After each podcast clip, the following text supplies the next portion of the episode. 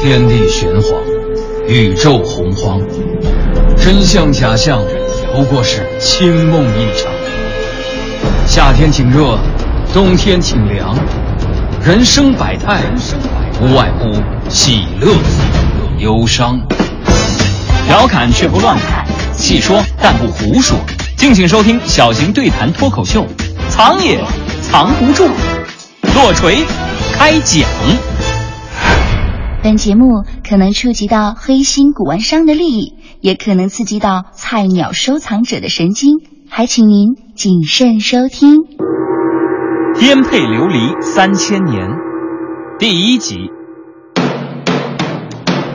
国际贸易属邯郸，长生不老炼金丹，流光溢彩多少炉，颠沛流离三千年。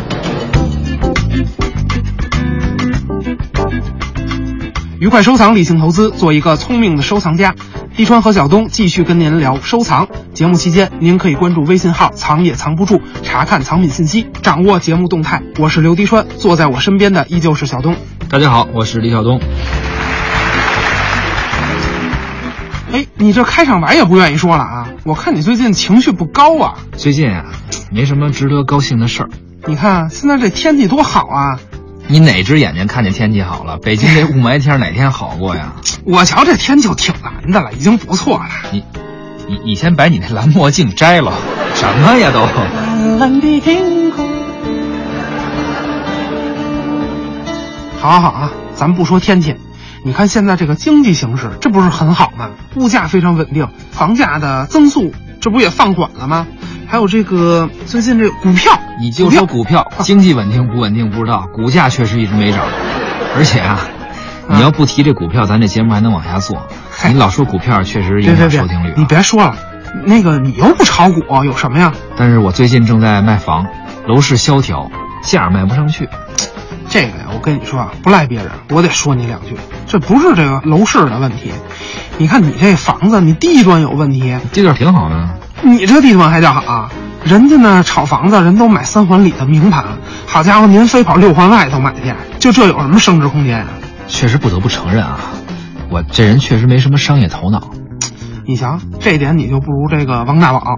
如今这大宝哥呀，那可是我们小区的这个时代风向标。哎，这期王大宝出场的时间明显有些提前啊，而且你说风向标也不是什么好词儿啊，风往哪儿吹他就往哪儿指，永远没有自己的主见呀、啊怎么没有主见呢？人王大宝就很清楚，人都说什么呀？盛世的古董，乱世的黄金，听说过吗？嗯，所以这王大宝最近人家有想法，他是觉得吧，这楼市啊，景气不景气的，反正升值空间是不大了。嗯，他想把这个房都卖了，想啊买点这个保值增值的这个古董。买古董他倒确实是喜欢，但如果只是以挣钱为目的啊，那他还是趁早干点别的吧。嗯，靠买古董挣钱，我觉得在这个时代不太靠谱。呃跟你买房靠谱？我觉得反正买古董是不靠谱，房子是刚需啊。哎，你这个观点吧，我不完全反对啊，但是我肯定不能完全赞同，因为我觉得收藏啊，确确实实还是可以挣钱的。这个我爸从小就跟我说，说世界上有三种买卖最挣钱，亘古不变。你知道哪三种吗？你赶紧给大家介绍介绍。这问题啊，前两种我还没法说，为什么呢？咱这法律不允许。我就告诉你啊，这第三种它就是艺术品，这不白说了吗？幸亏你们家选择第三种买，不然呢？不然你现在啊，你们全家都是藏也藏不住了。铁门啊，铁窗，铁锁链。好了，节目都开始这么长时间了，咱们赶紧进入主题。好，其实啊，咱也没跑题啊。这期节目要说的事儿啊，它跟挣钱有关系。不过呢，不是当下，说的是古代。究竟古代卖什么东西最赚钱？要说古代卖什么东西最赚钱呀、这个你确实还瞒不了我。哦，这你也知道啊？首先，古代不能炒房子；嗯，其次呢，古代没汽车，它也不能炒原油。你这思路倒是对的。但是，古代也和现在一样，什么东西是稀缺资源，嗯什么东西不能随便买卖，什么东西就最赚钱。对，人弃我取，人取我予。，哎，你比如说，嗯你去过平遥没有？嗯、山西平遥古城，对，去过呀，那你去过扬州没有？当然去过了。好，那你是不是知道了古代什么最挣钱？嗯，修脚啊，哎，就算扬州有修脚的，你说平遥也有吗？这个他总得有捏脚的吧？你去的时候捏过呀？不用去，我就跟你说，九百六十万平方公里，除了这个偏远山区，嗯啊，寸草不生的地方，它但凡有人，电影院那可以没有，音乐厅当然也可以没有，就连这医院、学校这都能没有。但是你说哪儿没有 KTV，哪儿没有洗浴中心呢？你说这一点啊，我也并不怀疑。嗯，呃，相信呢你也都实地考察过。但是这些在古代都不是什么挣钱的买卖。嗯，我要说的其实是盐。中国呀，古代的时候就是盐铁专营。当然了，现在咱也不允许卖私盐。对，嗯明清以后啊，朝廷为了给边关送盐，所以呢，让这个民间资本就进入了食盐的买卖当中，嗯嗯，它不是食盐的买卖，而是这个食盐哎的物流当中。就是这个盐卡。对那要说古代最挣钱的，嗯我觉得就莫过于卖盐了。对，你说的这很有道理啊。但是啊，你说的这是明清以来的事情了，嗯这产业革命以来的这个当中的这个传统贸易。但是再往前，你知道卖什么最挣钱吗？中国古代一直是重农抑商，最挣钱的那就只能是外贸了。农耕文明自给自足，这内需啊，基本等于零，肯定是外贸，显而易见。但是你也说说，外贸人卖的是什么？瓷器啊，比如景德镇的瓷器，嗯外贸瓷嘛，你说这宋朝啊还得再早，那就丝绸，丝绸之路嘛，嗯张骞通西域就有了。汉朝还不够早，还得早。再早，丝绸之路都没有，哪儿来的外贸？难不成跟周边的小方国？怎么没有啊？我给你讲一个历史故事。这最早的外贸啊，老外贸都在里头了。你可抓紧说主题啊！都说到这儿了，还跟收藏没啥关系呢。你别着急呀、我后头讲完这故事，你就全串起来了。我要不看你讲怎么挣钱啊，根本都不带听的。纯是枪，蛇是剑，拆穿收藏市场一百个伪概念，大话文玩世界三百种没文化。敬请收听小型收藏对谈脱口秀，《藏也藏不住之颠沛流离三千年》。话说，很久很久以前，战国的时候啊，有一对父子，去当时的国际大都市邯郸做生意。邯郸，你说邯郸，河北省邯郸市，嗯，国际大都市，对呀、你可别忘了，两千多年前那可是赵国的首都。嗯，邯郸口岸大型综合保税区啊，赵武灵王胡服骑射，你知道吧？对，还有咱们上学时候都学过的《负荆请罪》这个课文哈、啊，对，廉颇和蔺相如都是在那个地方没。错，邯郸啊，当时可是繁华的所在。谁要趁那会儿去邯郸这 CBD 投资一四合院，现在那可发大了。你说咱现在去还来得及吗？呃，我觉得吧，应该还行，至少我没听说这邯郸限购，抓紧了，赶快去。你也别卖关子了，你说这战国的父子还去邯郸做生意，我就知道了。相信不少朋友呢也知道咱要讲这故事是啥了。不是你都知道什么了？你要讲的这对父子啊，嗯就是后来秦国的丞相吕不韦和他爹。啊，这对父子呢，对对对可不简单。吕不韦啊，去赵国的首都邯郸做生意，在邯郸就结识了在赵国做人质的秦国公子，也就是秦王的一个儿子，叫异人。吕不韦回家就问他爹了，说：“爹呀，哎哎，这里边有你事儿吧？”哎，我这习惯性接下茬啊吕不韦这是认贼作父，那你就好好配合，你学像点儿啊。啊，必须的，你放好心吧。，吕不韦回家就问了，说爹呀，耕地的利润能有多大呢？他爹就说了，怎么也得有十倍吧？然后吕不韦就又问呀，那你说我要是卖珠玉呢？那怎么也要有一百倍吧？然后这吕不韦就又问，说如果我要是能够拥立一个君王，利润能有多少？他父亲就回答，那利润就无法估量了，太多太多了，亲，不要再问了。哎呀，这个好像也踩氧气管子了。 好，所以吕不韦回去就开始把所有的钱都投资在了这个在赵国做人质的秦国公子异人的身上。嗯，政治投资，哎，后来果然，吕不韦和异人的这个政治集团在斗争中获胜了。嗯，异人成了秦国的君王，回国了。吕不韦呢，就做了丞相。我们今天读的这个史书《吕氏春秋》，就是吕不韦主持他的门客们编纂而成的。这个故事出自《战国策》，名叫《吕不韦古于邯郸》。所以啊，咱们就说这吕不韦真是有远见，没错，人家这才是有头脑的。你看啊，他先后辅佐了两代秦王，嗯第一代就是这个被他扶上王位的异人，第二代秦王啊，那就是后来一统天下的这个秦始皇了秦。始皇。但是你说吕不韦有远见，他万万没料到最后秦始皇哎把他给杀 了。嗨，这个世事无常啊。但是呢，我们就不说这后面的事情，嗯，咱们就通过这个故事，想必你也清楚了，古代究竟什么最赚钱？是，先前你看啊，儒学还没有一统天下呢，只是这十家九流当中的一家，嗯，自然呢也就没有什么重农抑商这个概念了。那么那个时候，中国的商业活动其实是空前繁荣的，所以你想，你说当时什么最挣钱？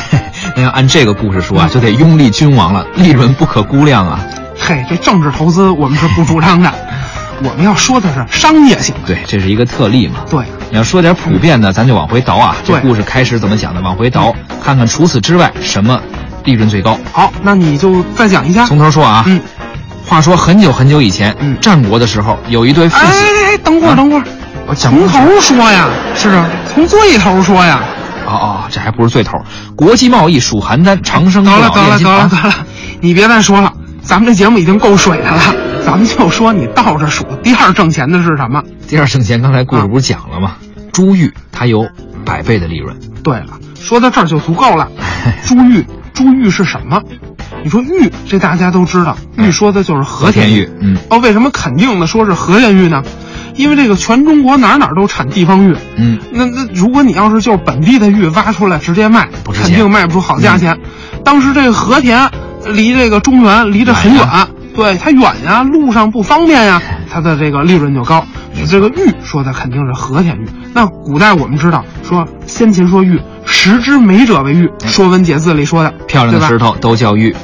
没错，但是这里咱们说珠玉的这个玉，说的一定只能是和田玉，因为它路途远，物流成本高。也算是海外代购了，嗯所以这个运费比较高。没错，但是珠玉，珠玉，玉是和田玉，那这个珠又是什么呢？好了，终于聊到本期节目的主题了。这个珠，我明确的告诉你，它指的就是琉璃。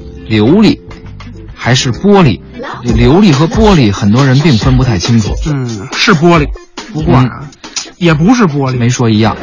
哎，说到这儿啊，我觉得有必要普及一下跟琉璃相关的这么几个概念。是，这些年啊，无论是在这个考古文博界，还是在这个文玩古玩收藏界，相关流地的这几个概念啊，叫的都很混乱，叫什么的都有。嗯，所以也不怪大家可能分不太清楚。实际上呢，差不多的都是那么一类东西。我介绍一下啊，关于琉璃，一般来讲啊，有三个概念，一个叫琉璃，一个叫玻璃，还有一个叫料器。料器。嗯，咱们呢一个一个说。首先啊，这三种东西在原则上实际上是一类东西，就是我们今天说的玻璃。这个英文啊，如果英文比较好的朋友，您可以去外国的这个博物馆啊，什么拍卖会的英文上面文献啊，您可以去外国的这博物馆啊、拍卖会上去看，所有的英文翻译统称这几类，都统称翻译成 glass。它英文是没有区别的，对，英文没有区别，都是 glass。不过在我们中国呀，玻璃它是一个工业化的称谓，它所代表的是批量生产的产物，而且呢都是实用器。十九世纪、二十世纪以来的这些什么玻璃杯呀、玻璃盘子呀，就我们日常生活当中用得到的这些东西，它都叫玻璃。那琉璃是什么呢？最原始的琉璃，比如说珠子，就是珠形器啊，嗯，包括还有耳饰、耳环呀、耳当啊、名器呀，就这给些死东西人。陪葬用的冥器。对，呃，用琉璃做名器的，就汉代比较多，还有像耳塞呀、含在嘴里的口禅呐、啊，包括像唐代的棋子儿啊，他们都叫做琉璃。那这个料器是什么呢？料器一般泛指明清，特别是清代，大的，比如说有用玻璃做的大瓶，小的有用玻璃做的这个鼻烟壶、摆件儿等等这些。这些东西，琉璃或者说玻璃，到了清代，它又叫料器。实际嗯上这三个名词、三种概念，哎，但它们指的都是同一样东西，嗯无非是用处不一样，或者所处的时代不一样。对，呃，但是说是一样的东西，这是毫无疑问的。可是每个时代它的配方还是有区别的。但是呢，一大类是毫无疑问的，就是这一大类。其实呢，琉璃和玻璃都是中国古代文献当中的记载啊，都有这些提法。比如说还有陆离呀、等等，就是先秦啊、两汉啊都用这些词来指代现代的玻璃。而这个料器呢，是清朝人这么叫，在以后我们翻译通称都翻译成了玻璃。那“琉璃”这个词儿又是怎么被叫起来的呢？呃，这个词啊，得说到咱们台湾的收藏界了。但是咱们这期节目时间有限，嗯下一期啊，咱们接着聊琉璃。好，愉快收藏，理性投资，做一个聪明的收藏家。本期节目就是这样，关注微信号“藏也藏不住”，查看藏品信息，掌握节目动态。您可以通过蜻蜓 FM 点播节目，还可以发送邮件至收藏二零一五艾特幺二六点 com 与我们沟通互动。藏也藏不住，下期再会。你的开始了，国际贸易书， 不好意思，这都可以剪到花絮里，不浪费。愉快收藏，理性投资，做一个聪明的收藏家。小东和迪川，哎，已经开始了吗？哎，别紧张啊，别紧张，开始。啊、好，愉快收藏，理性投资，做一个聪明的收藏家。哎是是第三期吗？这个？是啊，赶紧的啊！哦，好，没问题愉。快收藏，愉快收藏，理性投资，做一个聪明的收藏家不。是，等等等等一下，怎么没有我的稿子呀？你看我的吧，看我的吧。啊，愉快收藏，理性投资，做一个聪明的收藏家。说呀，我我以为你又有事儿呢。